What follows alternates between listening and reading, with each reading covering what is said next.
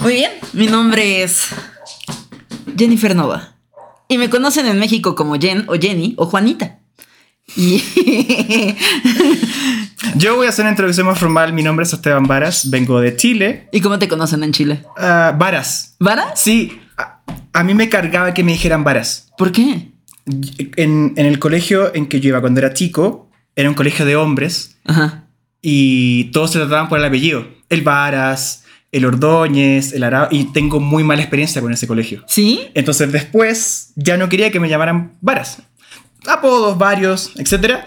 Pero ahora me gusta que me llamen Varas. Bueno, mira, yo te voy a decir algo. A mí en la primaria, eh, para empezar, no sé si yo nací en la época en la que el nombre Jennifer eh, estaba muy de moda, ¿no? Porque hay como 80 mil variantes. Jen, Jenny, Jane. eh, literal, una Jennifer vez, con dos N, Jennifer, Jennifer con con dos Y. F. con- y una vez me dijeron, no, es que yo me llamo Juanita. Tú sí te llamas Jennifer. Y yo, sí. Le dije, pero no tengo problema si me quieres decir Juanita, no, no pasa nada. Entonces, en México es muy dado a dar diminutivas. O sea, así como Jenny. ¡Ay! Me recarga que me digan Jenny. Si me ven y me dicen Jenny, es momento de cambiar. O sea, no pasa nada si me dicen Jen. Este es el episodio piloto de Changos, un podcast entre una chilanga y un chileno. Em, Chilangos. Ah, no. chileno chilango. Chileno chilango. Había un canal de un chileno chilango, pero no duró Sí. mucho, así que no quiero mufar. Este es el episodio piloto y es parte de un proceso de empezar a hacer cosas incómodas por mi parte. Un proceso creativo. Tú ya tienes un montón de experiencia con podcast. Eh, En realidad tengo un montón de experiencia diciendo cosas estúpidas y cosas sin sentido. Entonces creo que lo podemos utilizar. Creo que es como una cosa que yo te recomiendo mucho es que no me veas tanto, sino vea la cámara. Ok. Ah, este no es tu primer podcast. ¿Cuándo fue tu primer podcast? Mi primer podcast. Eh, mi primer podcast se llamaba De Costa a Costa y eh, lo hice con mi mejor amigo que se llama Beto y nos, nos reclutó una radio por internet.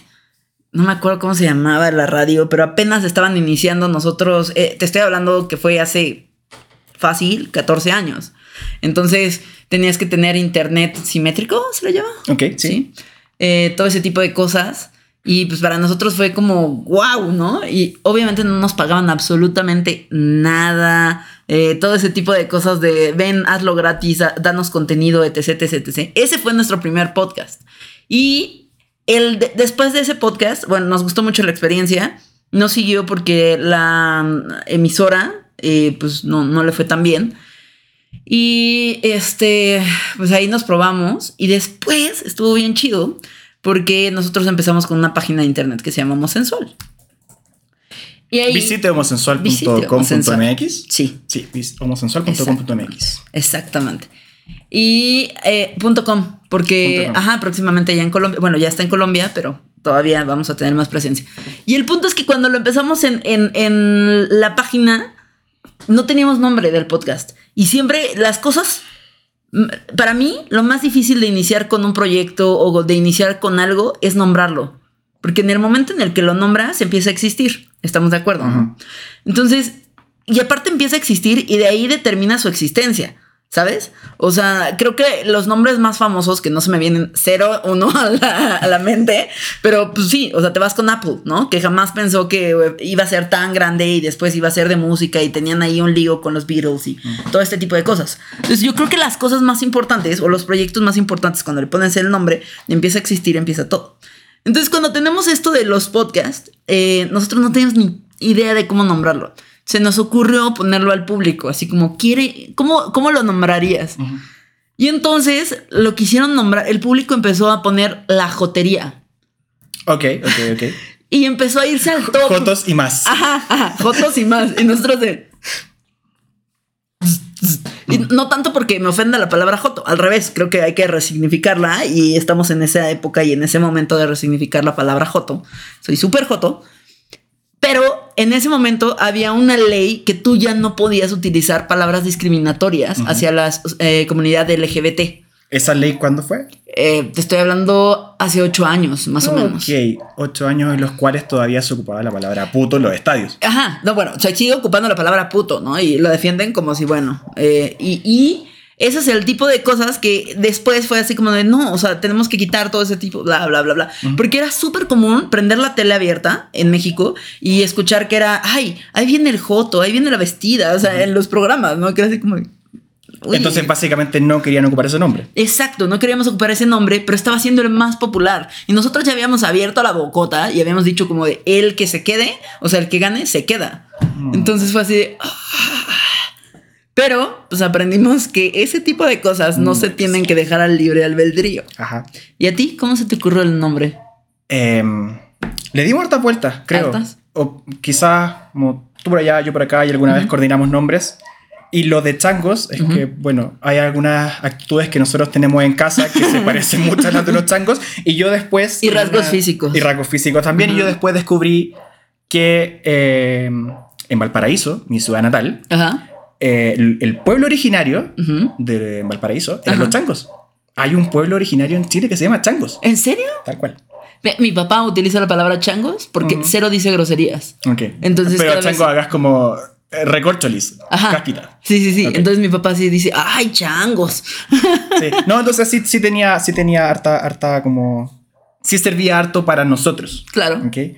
Pero sí, ah, yo considero que esto de empezar algo es un proceso como duro. Claro. Un proceso rudo. O sea, empezar algo, crear toda esa idea y después llevarla a, a- Y estoy hablando de cualquier tipo de idea. Puede ser un podcast, puede ser un proyecto tuyo personal. En mi caso, por ejemplo... eh, me cuesta mucho mantener la rutina de empezar a, empezar a ir con todo el ánimo posible a ir al gimnasio o hacer ejercicio y que me dura dos semanas porque el cuerpo se me revienta y no quiero hacer más eso. Pero bueno, creo que hay una cosa que dicen, bueno, que hay un estudio que eh, habla sobre la procrastinación. Mm. Que creo que eh, todo este tipo de cosas van hacia el miedo, ¿no?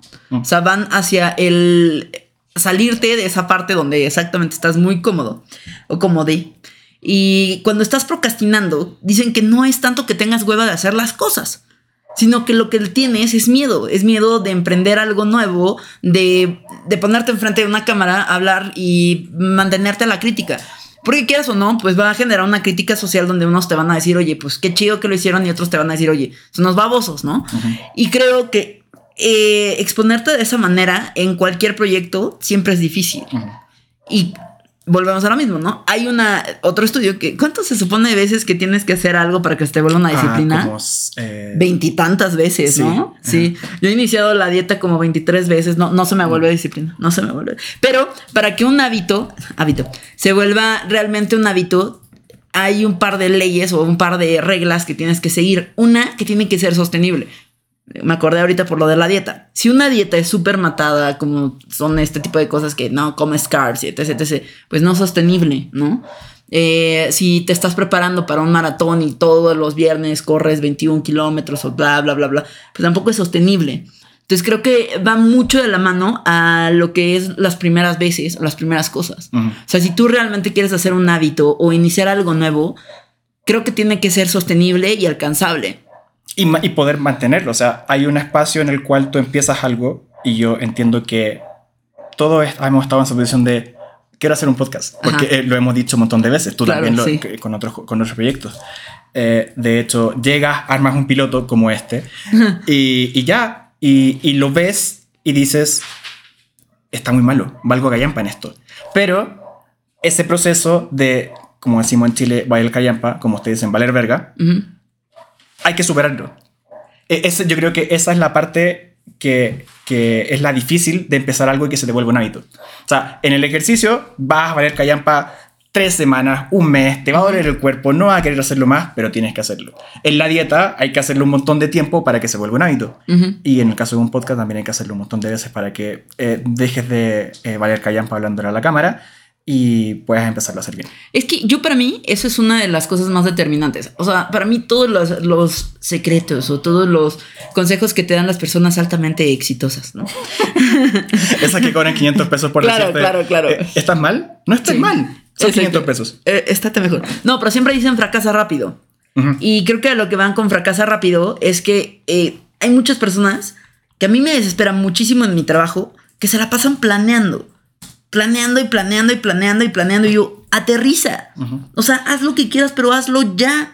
O sea, si, si tienes esta idea, hazla. O sea, tú eres la versión Hazla. mexicana de Shia LaBeouf diciendo, do it. Ya. Do it, just do it. Ajá. No, exactamente. O sea, de que exactamente, solamente hazlo.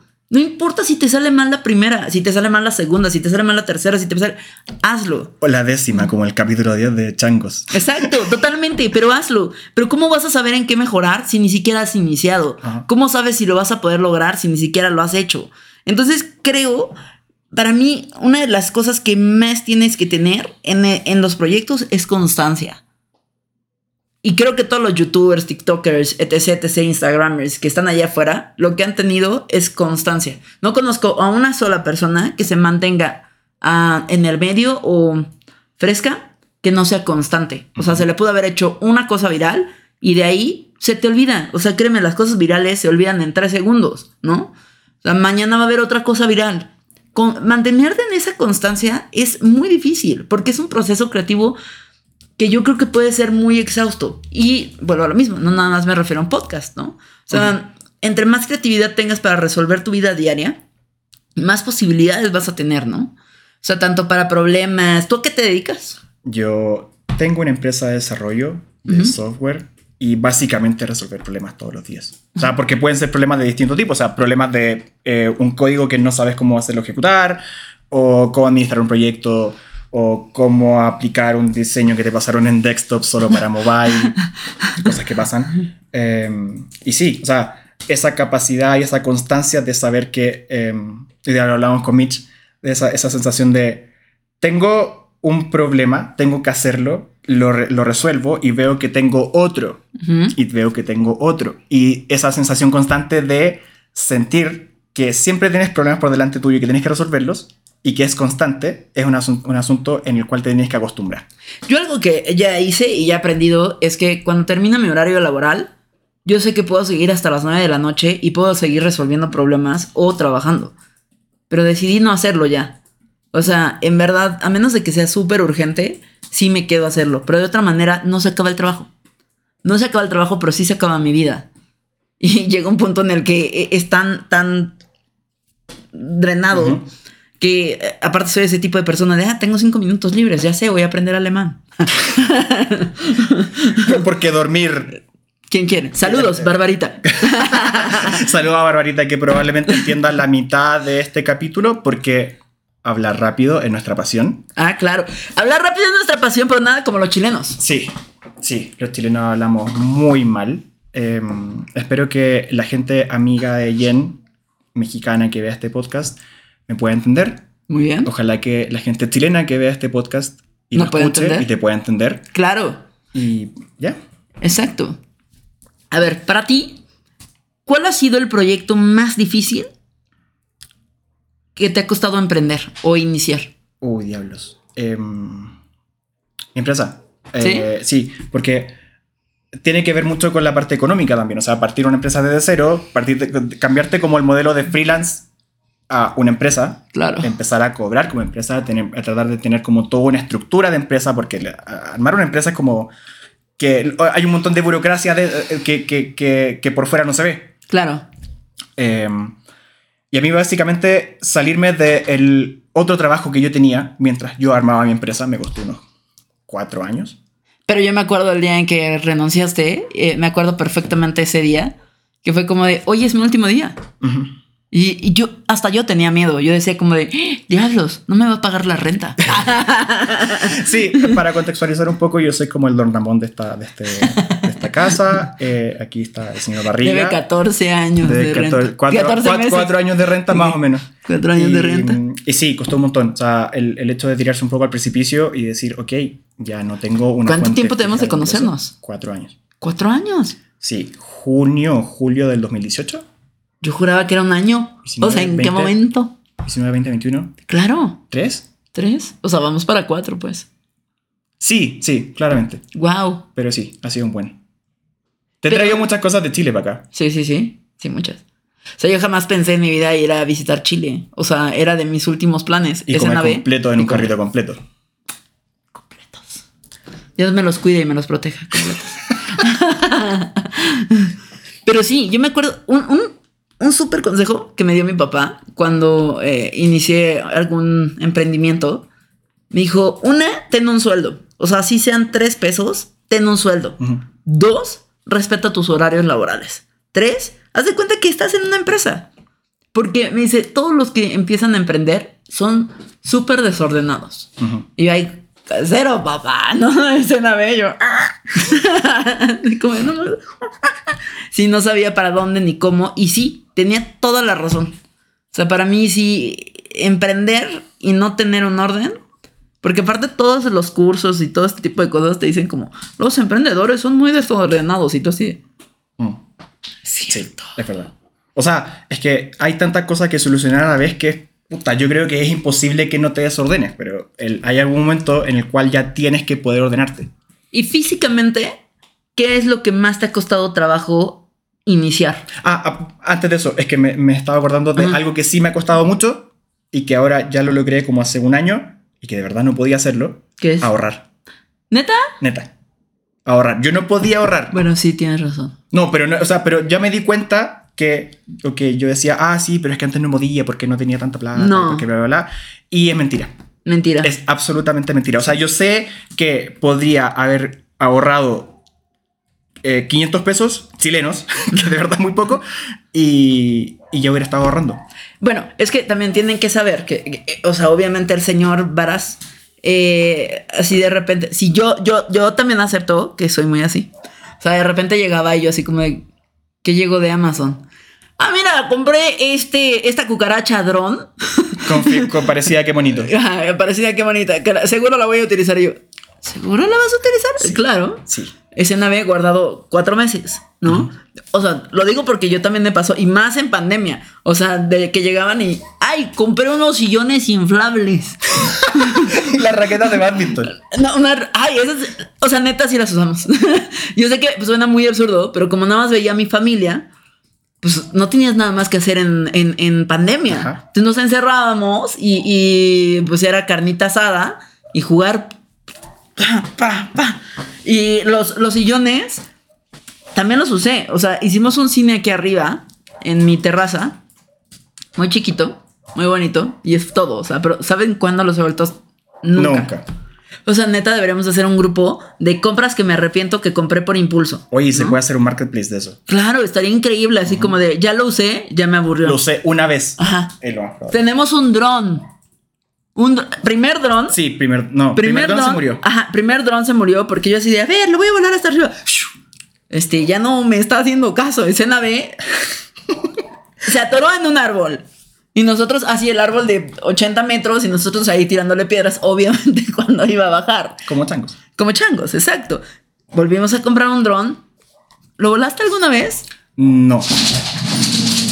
No, porque, por, por eso, o sea, porque, porque hay un, un ser eh, Ese es el cameo. peludo de aquí en la casa que se llama Robin Y no es mi novia. eh, y que eh, sí, bastante conocido por, por mi, mis cercanos. Sí, Y, eh, muy es bien. Es bastante famoso el, El Robin, Sí, es el Robin. famoso. Y, y sí, se asustaba un poco con el dron y ya después no lo, ya no, no lo quise volar porque me dio susto. O sea, elevarlo acá en, el- en, en la azotea y que después cayera de nuevo al árbol y como que ya. Ah, ya, ya, ya estuvo. Claro, sí, no. Aparte, quién sabe, en verdad, o sea, quién sabe dónde habrá terminado el mugroso dron. O sea, como esas son el tipo de cosas que exactamente. comprábamos y, Y- no estábamos ahorrando. Ey, pero espera, nos estamos yendo del, del punto. Estamos hablando de primeras veces y de, de cuánto cuesta trabajo. Sí, sí, sí. Ok. Físicamente hay algo que te cueste trabajo. Hacer ejercicio, claramente. Dormir temprano. O sea, dejar de tomar, dejar de fumar. A ver, Ser fiel. Yo, yo soy una persona de noche. Eh, me cuesta mucho levantarme temprano. Ok. Mucho, mucho. Ok. Y, y- y venirme para acá eh, ha hecho que me levante temprano, porque, porque mi día de trabajo parte a las 9 de Chile, que son las Ajá. 7 de acá, y para mí las 7 de la mañana es muy temprano. Ok. Y me ha costado un montón. O sea, el verme yo teniendo sueño a las 11 de la noche y diciendo, ok, ya estoy rendido, no puedo ver ni un video más de YouTube y dormirme, sí me cuesta. Ok. Y eh, en una semana, una semana o dos semanas, cambia la hora en México Y en vez de dos horas vamos a tener tres de diferencia. Y sí voy a tener que empezar el día a las 6 de la mañana de México, 9 de, Chile.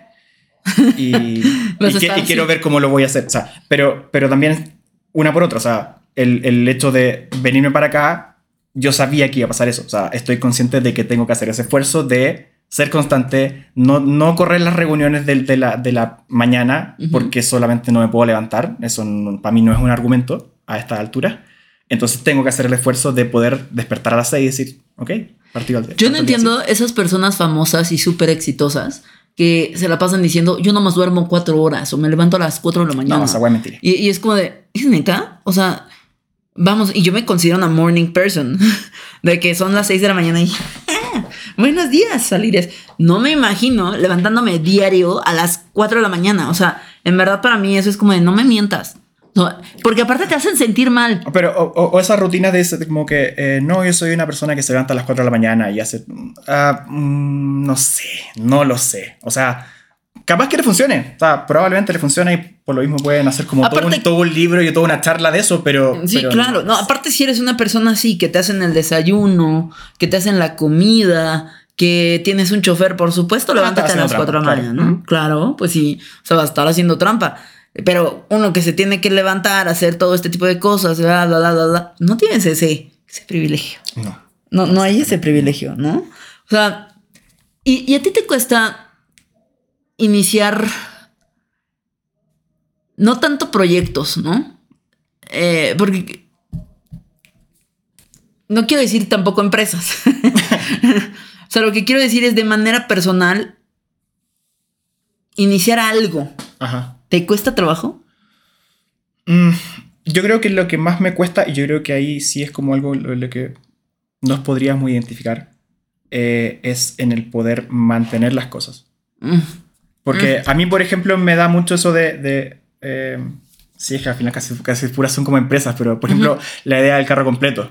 claro. Eh, la idea del carro completo es, es como... Se me hace fácil diseñarla, eh, conce- pero concebirla puede ser un poco relativamente sencillo, pero mantenerla en el tiempo, eso sí está... Claro, es que eso a- mí me pasa lo mismo. O sea, iniciarla, va, conseguimos todo, bla, bla, bla, bla, bla, bla. Pero continuarla, Ajá. o sea, porque después estoy así pensando de, bueno, ok, no lo logramos o lo tenemos un mes, bien, ¿quién lo va a estar atendiendo? Obviamente ni tú ni yo tenemos tiempo, ¿no? O sea, ¿cómo le vamos a hacer? Porque creo que esas son el tipo de cosas que también ya aprendes a hacer cuando no vives tan acelerado, ¿no? O sea, yo siempre parezco conejo, conejo en drogas de, de que todo el tiempo estoy así. Entonces, obviamente, cuando ya tienes esta experiencia, es como de no te precipites. O sea, tranqui. Mm. O sea, no, no, no, no, no vayas como. Es que yo creo que, y vuelvo a ese tema de la como superación de esa época en que no va bien. Porque cuando empiezas, cualquier cosa no va a ir bien. O sea, de seguro no, o, o- o a lo mejor va bien, pero en un tiempo más va a ir mucho mejor. Claro. ¿sí? Entonces ahí está ese, ese- ese tema de, ok, a lo mejor no, no va tan bien, a lo mejor no sé cómo qué mantenerlo, lo voto. Y Un- ya. Una persona de ventas de mi empresa justo acaba de iniciar eh, hace tres meses. Y los dos primeros meses, o sea, vendió como loco, ¿no? O sea, Mm. vendió bestial. De que uf, dices, vamos, le va a ir muy bien. Este mes está sufriendo muchísimo porque está vendiendo una cuarta parte de lo que inició. Y Jennifer Nova, ¿qué haces tú? Yo, yo tengo, yo me dedico al empaque y embalaje. Para todos los que no saben, pues todo lo que es playo, ¿no? O sea, sí, sí, sí, me van a crucificar porque soy del mundo del plástico, pero no se preocupen, también lo reciclo. Entonces, este, pues se trata de eso. Y esa persona estaba súper frustrado. Me dice, es que tú crees que sea buena idea que me vaya a las empresas y les dé mis tarjetas para que me marquen. Le dije, si tú te vas a 10 empresas, me avisas cuántas te abren la puerta. O sea, ¿cuántas te van a decir? Sí, pásale, pásale a hablar con mi amigo. Claro. Nadie te va a marcar. O sea, ha llegado ese momento donde eh, justo los nuevos inicios, todo esto de la pandemia te hizo iniciar cosas o ser pionero en muchas cosas, ¿no? Y en todos, en nuestro comercio, en, nuestro, en nuestra vida diaria, nos hizo hacer cosas nuevas, ¿no? Desde eh, juntas de Zoom, este, hacer eh, teletrabajo, todo este tipo de cosas que para otros no eran tan conocidas y más para generaciones que no están tan mm, familiarizadas con la tecnología. O sea, a mí me tocó ver, porque en mi empresa pues hay una parte donde tienen mucha experiencia por los años y hay otra que es muy joven. Ajá. Entonces, pues a la parte joven, pues le vino así de perlas. Obviamente, eh, los primeros meses se levantaban y con la cámara apagada y se escuchaba En así pijama. que acababan de, de levantarse y todo ese tipo de cosas. Todos los demás, pues, todo lo contrario, pero por muy en contra, así de es que no sé cómo vender, ya no sé cómo hacerle, cómo me van a localizar. Y es como de, híjole, vete de esta incomodidad. Para mí, esa fue una de las pruebas más grandes que he tenido en toda mi vida laboral, ¿no? Porque no puedes dejar a todo tu equipo atrás. O sea, no porque él no sepa cómo meterse en una junta de Zoom, Mm. lo puedes dejar atrás. O sea, tuve que hacer videos tutoriales de, le o sea, literal, le picas aquí, le ta, ta, o sea, así, ¿no? De que eh, tal cosa. Trello, ¿no? O sea, lo que, lo que tú me decías como de, oye, utiliza esto. Yo, no, espérame, déjame ver. Escena B, yo así de, si no me lo suben a Trello, yo no veo nada, ¿no? O sea, todo ese tipo de cosas que te dan miedo. Es que lamentablemente hay que, y también es parte del proceso de empezar y adoptar hábitos, y yo creo es, es que tienes que forzarte a ciertas cosas. O sea, ha pasado, a mí también me pasó en, en- en la empresa y quizá en otros trabajos anteriores donde, donde participaba de estos como, se ocupaban estas herramientas de, de- de administración de, de trabajo y pasábamos de, que te digo, de Basecamp a tener post de la pared porque quizá otra gente lo ocupaba más, a ocupar Trello, pero si la gente no se esfuerza a ocupar esas herramientas, Sí. ocupen Trello en sus empresas, ocupen Slack en sus empresas. WhatsApp no es CRM. una herramienta de trabajo. WhatsApp no es Sí. una herramienta de trabajo, por favor. Sí, no, es lo mismo les digo, les digo así como no quieran hacer todo por WhatsApp, o sea, eso no sirve porque no, no es, no, o sea, simplemente no lo es, ¿no? Nos sirvió en un principio y yo creo que en el momento en el que estamos ahorita las cosas cambian así, así de rápido. Y a mí en lo personal me da muchísimo miedo rezagarme. Mm. O sea, un día despertarme y, y no poderme adaptar, no poder tal cosa, ¿no? Y siempre trato de ponerme en esta parte muy incómoda. Sé que voy a sonar a súper niña blanca, consentida, rica y todo este tipo de cosas. Ok. Pero yo cambié de teléfono a otro sistema Android porque una, empecé a ver todas la- la- las cosas que, que tenían mayor funcionalidad, etc, etc, etc. Y una vez yo agarré un Android y no supe cómo agarrarlo. Dije, no puede ser. O sea, no, no, no puede ser. O sea, tengo que cambiar y tengo que saber también cómo adaptarme a este tipo de cosas, ¿no? Y segundo, me di cuenta que la tecnología era más barata en Android. O sea, que podías tener un muy buen teléfono a un menor precio que a veces un iPhone, con todo el respeto al iPhone, ¿no? O sea, pero para mí fue así como no vuelvo a gastar en eso. O sea, no vuelvo a gastar tantos miles de pesos para traer el último. A esta altura los teléfonos solamente se diferencian por la cámara. La cámara. La cámara. O sea, los sistemas son iguales. Las aplicaciones están hechas iguales para para los dos sistemas. Solo es la cámara. Nada Sí. más que la cámara. La cámara. Y, y es más, las pobres cámaras que son profesionales, ¿sabes cuántos ya la utilizan, no? Sí. Que es como de. ah, O ah. sea, yo salgo con esta que, que estamos ocupando ahora y, y ya hay ciertos casos en los que ya puta, el teléfono lo hace mejor. Y Claro, sí. Pero es, volvemos a lo mismo, adaptarte. Ajá. O sea, yo, esta pandemia nos adelantó 10 años de tecnología, ¿no? Donde eh, en verdad yo tuve que hablar con muchos de ellos de, oye, deja de utilizar tu, tu libreta y vamos a utilizar esta nube, vamos a utilizar tal cosa, ¿no? Ajá. Y ese para mí ha sido uno de los grandes retos que he tenido laboralmente de cómo iniciar cosas nuevas, innovadoras y que te hagan caso. Y ese proceso fue incómodo para la gente, o sea, para la gente especialmente la mayor. O sea, Para los dos, o sea, no. yo, O sea, fue incómodo para por mí. acostumbrarte, pero ellos porque tenían que hacerlo. Claro, y más porque tenía gente muy querida ahí. O sea, tengo gente muy querida en que entra en esa gama, desde tíos hasta mi papá, hasta todo ese tipo de cosas que, que no quería que se sintieran. eh, no, no quiero ser. sobajar a las personas. O sea, no, no quería que se sintieran mal. O sea, no quería que sintieran en ningún momento que eran tontos o cualquier cosa, ¿no? Todo lo contrario. O sea, yo lo que quería era que, que, que vieran que se puede y que todavía están al tanto. O sea, que nada más es cambiarse el chip y en lo haces, ¿no? Porque pues hay cosas que tienen muy valiosas. O sea, para mí, una persona, una, una persona que pueda trabajar conmigo y sea un gran, gran, un gran asset para la empresa, es alguien que ya está a punto de jubilarse. O alguien jubilado y quiera seguir trabajando. No manches, son las personas más comprometidas ever. O sea, en verdad son súper comprometidas, te sacan la chamba, están ahí, están todo este tipo de cosas. Y es como de, "Dude, eres mi sueño, ¿no? Y si esa persona todavía tiene ganas de, de trabajar, de emprender, de iniciar cosas nuevas, no, bueno, Bacán. Mm. es Es maravilloso. que yo, yo creo que ah, no, pues nos pasa, no, nos- no nos pasa ahora, pero nos va a pasar. En algún No. momento nos, va- nos vamos a sentir muy incómodos con las cosas nuevas. ¿Y no te da miedo? Por supuesto, mucho. Hay, eh, eh, el otro día en el, en el Uber, el caballero puso así como música de los 80. Yo le, le pregunté a Simón ¿qué, cuál era su música favorita. Me dijo, sí, eh, me- yo me quedé con Madonna y con Michael Jackson. Mm. Y, y le, y le dije, y me acordé que hay, eh, eh, hay como, hay un estudio de la Universidad de Massachusetts. Bienvenidos al podcast de los estudios. Eh, que indica que hay una cierta edad en la cual tú ya dejas de escuchar música nueva. Y eso a mí, eh, yo lo, lo- lo vi y me, y me dio susto. claro. O sea, lo vi creo que tenía 27 o 28. Y era como, a los 32 años como que ya, ya no dejas de escuchar, o sea, ya no escuchas música nueva y ya eh, te quedas con lo que escuchaste. Y se entiende, porque hay una, una cantidad de memoria musical que, que, que, que Ujú. tienes y que ya no se, quizás no se va a ampliar. de nuevo. ¿Te, te imaginas que... Bueno, me imagino que te ha pasado ¿Qué? que grabas algo. ¿Cómo grabas tu podcast? Porque no se, te cort- no se te va a cortar nunca. ¿Alguna vez has tenido algún accidente con tu podcast? 80 veces. Antes, eh, otra amiga me invitó a participar en un podcast. El, el piloto lo grabamos tres veces porque no se grabó.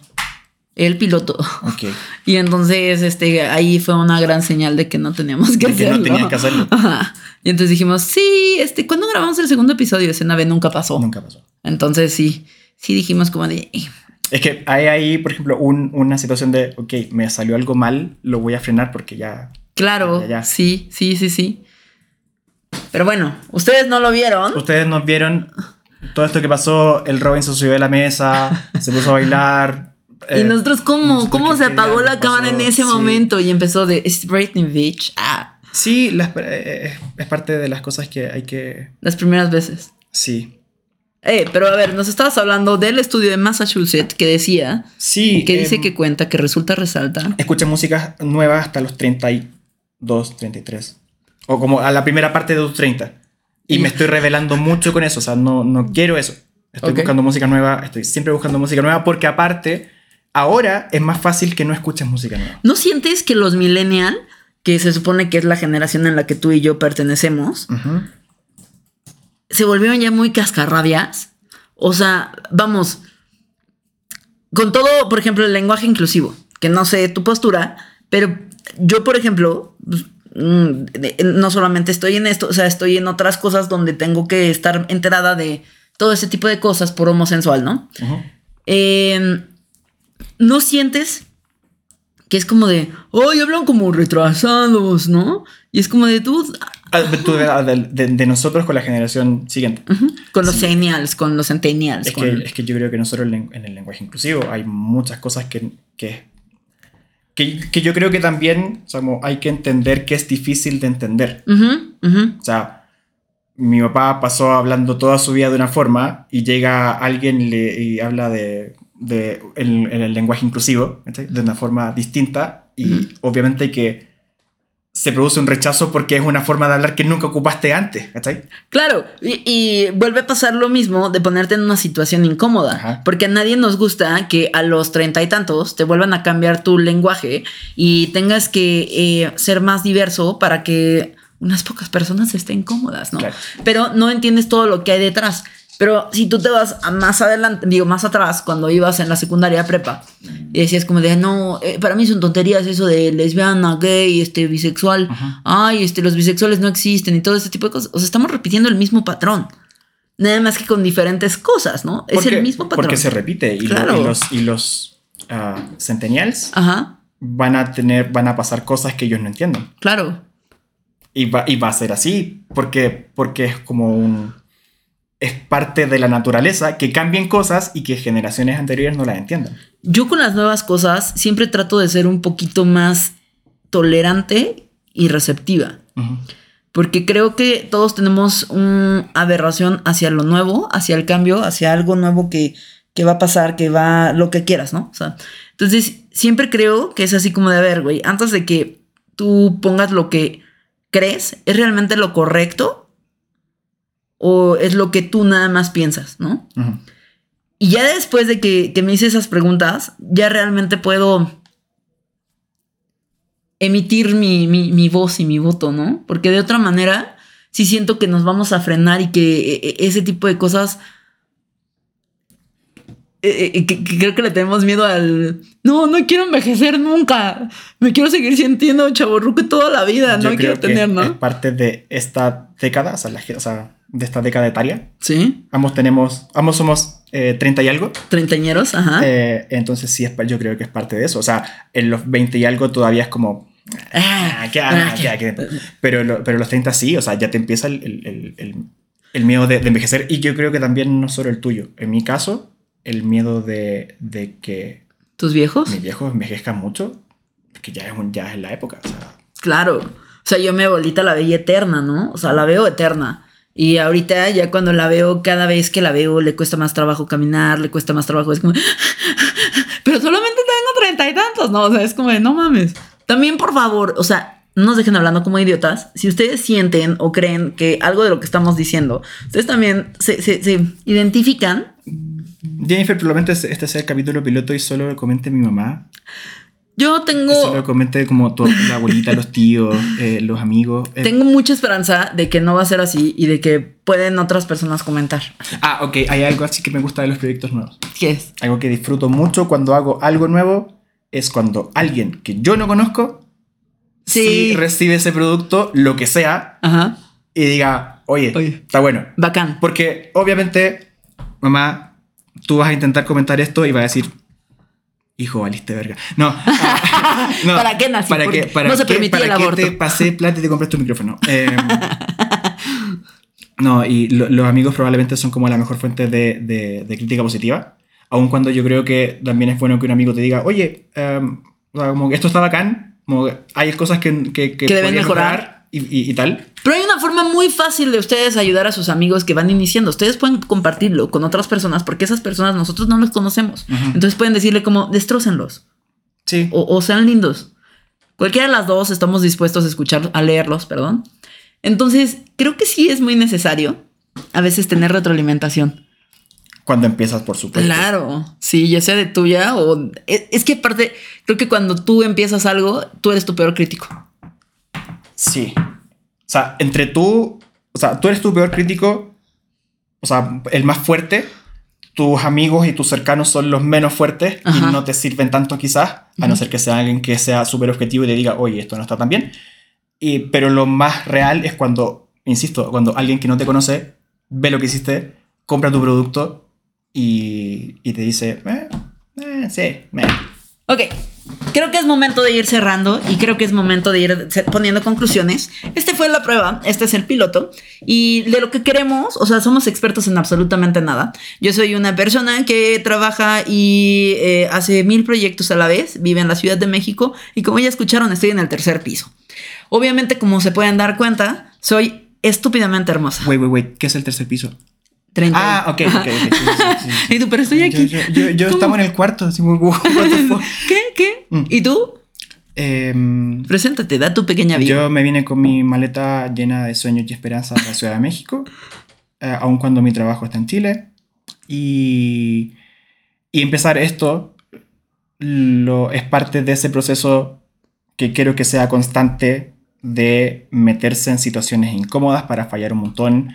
Y creo que eh, algo que comparto harto con, con mis amigos cercanos, etc. Eh, que es bacán eso de ponerse en situaciones incómodas y que de repente estar cómodo, muy cómodo en algo, como que, mm, Mm. sí, bien, Mm. pero eh, sí estamos, por lo menos los que estamos en el tercer piso y los del segundo, y probablemente todos, eh, es momento de hacer cosas que te pongan incómodo. Cosas nuevas. Ujú, Sí, y en realidad sí, o sea, ahí cometo un error, porque en realidad eh, hasta las personas más mayores deberían ponerse siempre en, en situaciones, situaciones incómodas porque es un poco parte de vivir. Mi hermano una vez me dijo, eh, si ya estás cómoda en un lugar, ya vas tarde. Mm. Y se me quedó grabado y siempre lo pongo para mi trabajo. Si ya estoy cómoda en mi trabajo, es porque no estoy innovando. Entonces, no se sientan viejos con nosotros. Al revés, vamos a seguirnos renovando.